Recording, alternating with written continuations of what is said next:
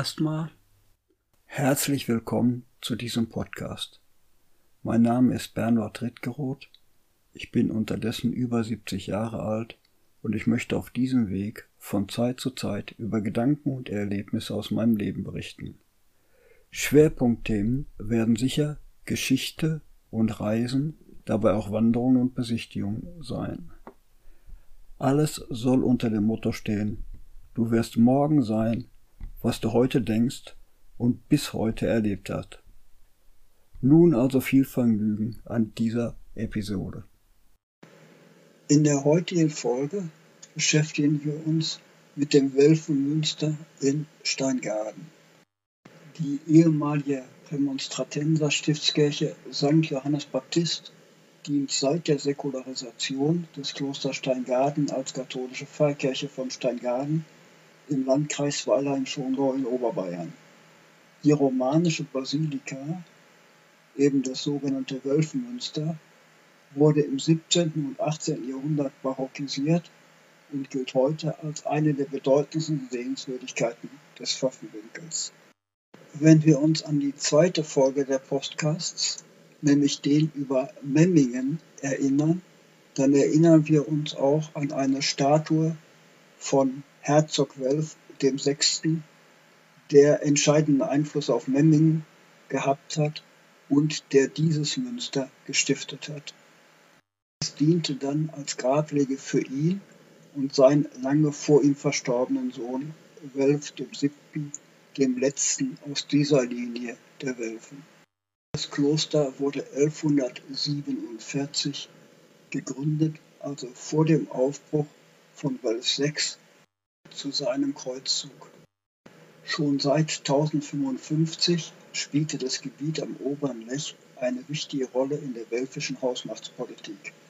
Zu seinem Schutz entstanden die Burgen auf dem Schlossberg bei Peiting und die Feste bei Alt-Schongau, heute Altenstadt.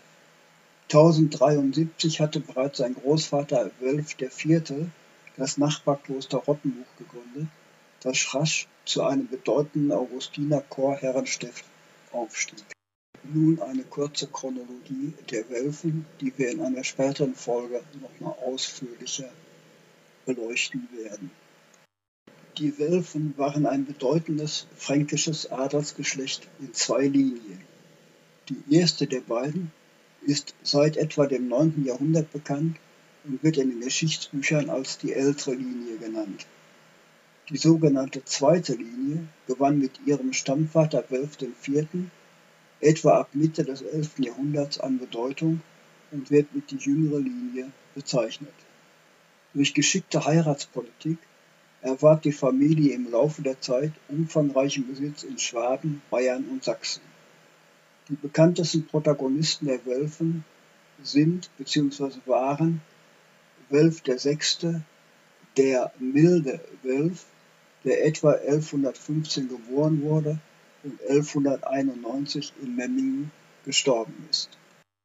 Er erbte die Hauptmasse der alten Hausgüter in Schwaben, einige in Bayern während diese, wie das Herzogtum, zumeist Wels älterem Bruder Herzog Heinrich dem Stolzen zufielen. Der älteste Bruder Konrad war Zisterziensermönch geworden und schon vor den Eltern am 17. März 1126 gestorben. Andere prominente Welfen zu der damaligen Zeit waren Heinrich der Stolze, der etwa 1102 geboren und 1139 gestorben war, sowie Heinrich der Löwe, der etwa 1129 geboren wurde und 1195 gestorben ist, sowie Otto IV., der 1175 geboren und 1218 gestorben ist, ein Sohn Heinrichs des Löwen. Dabei sah sich Heinrich der Stolze nach dem Tod seines Schwiegervaters Lothar von Sipplingenburg auf der Rückkehr von einem Kreuzzug gestorben in Breitenwang in Tirol also hier direkt hinter der Grenze, schon als deutscher Kaiser und Wölf VI. und Heinrich der Löwe waren wohl die mächtigsten und einflussreichsten Fürsten unter Kaiser Barbarossa, der ja auch ein naher Verwandter der beiden war. Jeder der genannten stand, mehr oder weniger, im ständigen Clinch mit den Staufern. Dabei ging es meistens um das Hin und Her von Besitzansprüchen, das letztlich aber zugunsten der Staufer ausfiel. Zu guter Letzt mussten die Wölfen mit dem verbliebenen Restposten des Herzogtums Braunschweig-Lüneburg vorlieb nehmen. Man kann sagen, sie verschwanden sozusagen in der geschichtlichen Versenkung. Gegen Ende des 17. Jahrhunderts gewann aber der Lüneburger Zweig der Welfen mit dem Aufstieg Hannovers zum Kurfürstentum erneut an Bedeutung. Zwischen 1714 und 1901 stellten sie sogar die englischen Könige nämlich die aus dem Haus Hannover. Die Familie der Wölfen existiert noch heute. Ihr heutiger Frontmann, also Chef des verbliebenen Wölfenclans, ist der vorzugsweise aus der Yellow Press bekannte und von dieser mit Verlaub auch schon mal trübelhaft apostrophierte Ernst August Prinz von Hannover, der 1954 geboren wurde und seit 1999 mit Caroline von Monaco verheiratet ist.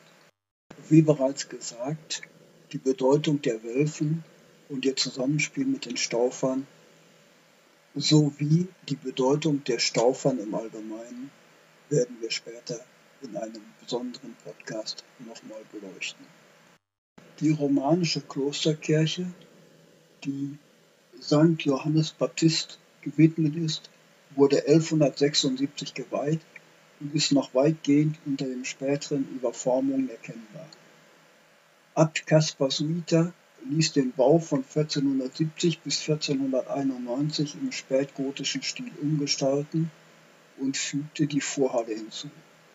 Auch der romanische Kreuzgang wurde bei dieser Gelegenheit eingewölbt. Im Bauernkrieg plünderten und brandschatzten die Aufständischen das Kloster. 1530 begann Abt Johannes Dimt mit der Wiederherstellung in modernen Renaissanceformen. 1600 ergänzte man die Kirche mit einigen Freskenzyklen. Erhalten blieb hiervon nur die Welfengenealogie in der Vorhalle. Im Zuge des Dreißigjährigen Krieges kam es 1646 zur erneuten Zerstörung. Der Wiederaufbau wurde 1663 abgeschlossen. Zur 600-Jahr-Feier im 1747er Jahr beschloss der Konvent gegen 1740 die Neuausstattung des Kirchenraums in aktuellen Rokokoformen. Die Arbeiten waren 1750 abgeschlossen. Die Säkularisation des Klosters 1803 bedrohte auch das Weltmünster. Während die meisten Klostergebäude abgerissen wurden, konnte das Gotteshaus zur Pfarrkirche umgewidmet werden und blieb so erhalten. Von 1955 bis 1960 erfolgte eine gründliche Innen- und Außenrenovierung durch die Gemeinde. Weitere Sanierungsmaßnahmen dauerten von 67 bis 93. Eine weitere Renovierung erfolgte von Februar 2017 bis Oktober 2019. Steingaden repräsentiert, wie die nahe Basilika in Altenstadt, den Typus der alpenländischen querschiffslosen romanischen Basilika mit Doppelturmfassade und drei Apsiden. Die Nebenapsiden wurden allerdings nach der Zerstörung im Dreißigjährigen Krieg beseitigt. Die Kirche ist innen 51 Meter lang, mit der Vorhalle 60 Meter und 21 Meter breit. Die Höhe des Mittelschiffs beträgt 15 Meter. Außen ist die romanische Basilika noch deutlich zu erkennen. Im Westen steigen die beiden einfachen Türme bis zur Höhe von 35 Meter auf. Das alte Hauptportal hat sich in der spätgotischen Vorhalle gut erhalten. Die Fensteröffnungen sind im südlichen Seitenschiff spätgotisch verändert. Die Obergaden des Mittelschiffs durchbrechen riesige, geschweifte Rokokofenster. Die erhaltene Hauptapsis wurde außerdem durch Blendarkaden mit Säulen und einem Zahnschnittfries unter der Dachtraufe belebt. Diese originalen hochmittelalterlichen Dekorationsformen finden sich auch an den Türmen und Hochwänden. Die einfachen Ziegelsatteldächer der Türme und des Hauptschiffs unterstreichen das eher karge Architekturbild das in auffallendem Kontrast zum reich ausgestatteten Innenraum steht. In der spätgotischen Vorhalle mit ihren Netzgewölben hat sich mit der Welfengenealogie an der Nordwand ein Rest der Renaissance-Ausmalung erhalten, die 1951 freigelegt wurde. Die Malereien zeigen die Stammfolge der Welfen von Stammherren Azzo bis zu Welf VII. und die Gründung der Klöster Rottenbuch und Weingarten. Das große Bildfeld rechts über der Tür illustriert den Leichenzug Herzog Welfs VI. Im Jahre 1191. Links neben dem spätgotischen Spitzbogen des Außenportals steht der Wappengrabstein des Hermann von Haldenberg, der 1324 gestorben ist. Durch das gestufte romanische Säulenportal mit seinem modernen Tympomanon gelangt man ins Hauptschiff der Basilika. Die hochmittelalterliche Substanz wurde mit einer prächtigen Rokoko-Dekoration überzogen. Die Stuckaturen sind wahrscheinlich das Werk Franz Xaver Schmutzers. Die Fresken stammen vom Augsburger Akademiedirektor Johann Georg Bergmüller. Die Gewölbeflächen zeigen im Osten die Vision des heiligen Norbert, im Mitteljoch die Glorie des Heiligen, westlich ist die Gründung des Klosters Steingaden dargestellt. Die geschweiften Bildfelder der Hochwände ehren Heilige und Selige des Prämonstratenserordens. Auf der Unterseite der Westempore sieht man die Enthauptung Johannes des Täufers. Neben dem Haupteingang wachen die Ganzfiguren der Herzöge Welf VI und Welf VII. In deutlichem Kontrast zur reichen Rokoko-Ausstattung des Mittelschiffes stehen die strengen, hochbarocken Stuckaturen des Chorbereiches und die etwas lockeren der Seitenschiffe. Die Engel, Ranken, Voluten und Kartuschen, wohl von Matthäus und Johann Schmutzer, sind schematisch angeordnet. Die kreuzförmigen bzw. ovalen Mittelfelder tragen die Monogramme und Namen Jesu, der Heilige Maria und Josef und des Ordnungsgründers. Der viersäulige Hochaltar entstand um 1663. Das Altarblatt zeigt die Einkleidung des heiligen Norbert. Alle Altäre sind mit gemalten Altarblättern ausgestattet. Die Motive beziehen sich auf den Prämonstratenserorden. Einmal sind auch die 14 Nothelfer dargestellt. Die Seitenschiffe werden von zwei Altären abgeschlossen. Vier Säulen flankieren jeweils kleinteilige Figurengruppen. Die prachtvolle Rokokokanzel, die um 1745 bis 1748 entstanden ist, am mittleren Nordpfeiler stammt von Anton Storm aus Füssen. Über dem muschelförmigen Korb bekrönt ein Engel den reich verzierten Schalldeckel. Das Chorgestühl aus dem Jahre 1534 überstand die Zerstörung im Dreißigjährigen Krieg. Die vordere Reihe kam erst 1962 hinzu. Die Beichtstühle datieren wohl von 1747. Am zweiten Pfeilerpaar des Mittelschiffes wurden 1750 Epitaphien von Welf 6 und Welf 7 angebracht, deren Grab durch eine im Boden des Mittelganges eingelassene Metallplatte angezeigt wird. Die Rahmung der Epitaphien bestehen aus Rotmarmor, die Darstellung und Dekoration aus Bleiguss. Der lateinische Text der Grabplatte im Boden heißt auf Deutsch unter dieser Platte sind verborgen die kostbaren Gebeine der erhabenen und mächtigen Fürsten von Bayern und Spoleto, des Vaters Wölf VI. und des dem Vater an Tugend gleichen Sohnes Wölf VII., deren Großherzigkeit das Bauwerk des von ihm im Jahre 1147 gegründeten Stiftes Steingaden, in dessen Schoß sie hier ruhen, ewig kündet. Die beiden Welfen sind auch auf einem Fresko über der Orgel abgebildet. Der Bau des Klosters ist dort bereits voll im Gang. Welf 6 und sein Sohn Welf 7 sind über einem Modell des Klosters im Gespräch mit dem Abt von Roth, der die Neugründung mit Chorherren seines Klosters besiedeln wird. Die beiden Wölfen sind außerdem auf der Westwand auf überlebensgroßen Fresken zu sehen. Links vom Eingang Wölf 6 und rechts davon Wölf 7. Die Fresken sind 1741, 42 und 1751 entstanden. Die Vorfahren der beiden hier bestatteten Wölfen sind in der Wölfengruft der Basilika St. Martin in der Abtei Weingarten bestattet. Auf dem Friedhof befindet sich auch das Grab von Dominikus Zimmermann, dem Baumeister der Wieskirche. Die romanische Johanneskapelle eine Rundbau auf regelmäßigen Sandsteinquadern wurde der Überlieferung nach gegen 1154 im Auftrage Herzogs Wolf VI. errichtet und erinnert an die Grabeskirche in Jerusalem. Unter Abt Ulrich III. soll sie an die heutige Stelle neben dem Westeingang des Friedhofes versetzt worden sein. Der Schlussstein des Netzgewölbes ist mit 1511 bezeichnet.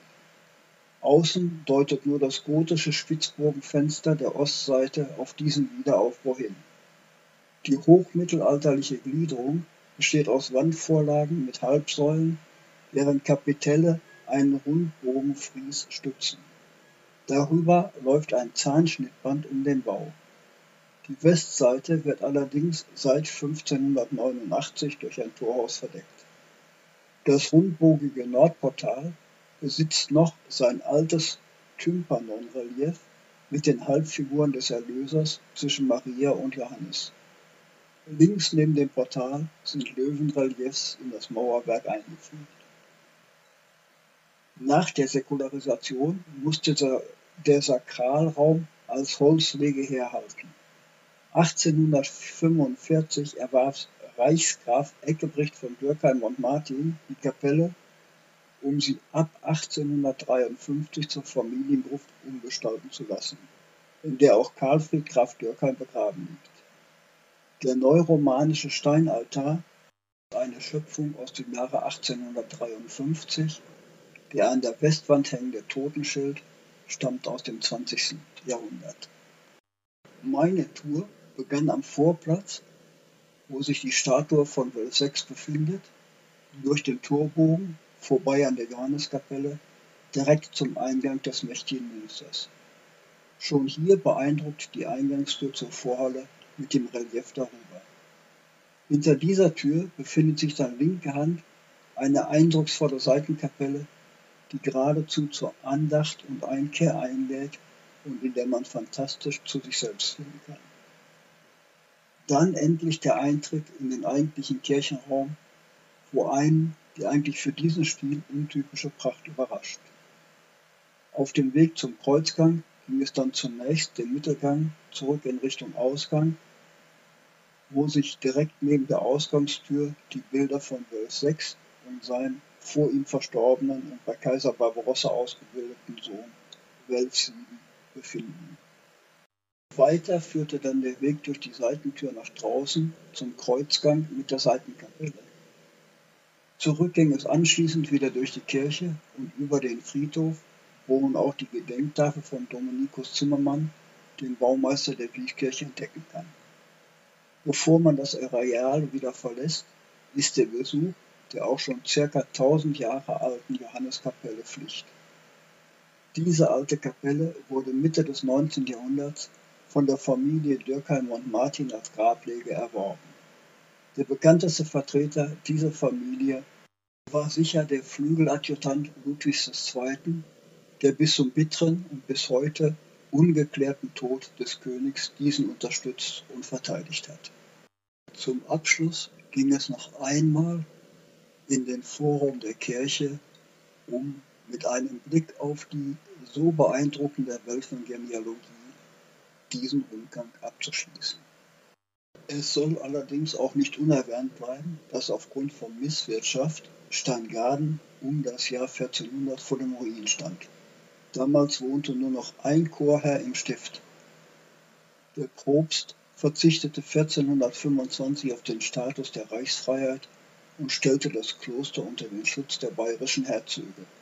Daraufhin entwickelte sich ein wirtschaftlicher und kultureller Aufschwung, der auch den gesellschaftspolitischen Aufstieg zur Folge hatte. Als man jedoch 1708 begann, in teuren Prozessen die Reichsfreiheit des Stifts zurückzufordern, wurde der erneute finanzielle Ruin eingeläutet. Abt Augustin Bauer ersuchte daraufhin 1783 Kurfürst Karl Theodor die Niederlassung aufzuheben, doch er wurde abgewiesen. Dem letzten Abt Gilbert Michel gelang es dann, die Schuldenlast erheblich zu verringern. Die finanzielle Lage blieb jedoch angespannt, denn die Koalitionskriege führten zu neuen Belastungen in Form von Sondersteuern und Einquartierungen von Soldaten. Die Aufhebung des Klosters in Steingaden erfolgte am 1. April 1803.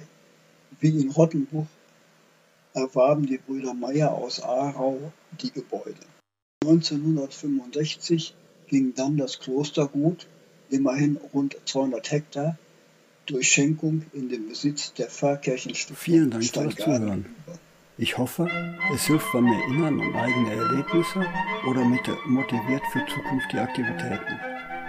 Natürlich freue ich mich über Feedbacks, momentan über Twitter unter @beritgeroth, per E-Mail unter ritti mit ie.tonspur at t-online sowie auf Facebook und WhatsApp.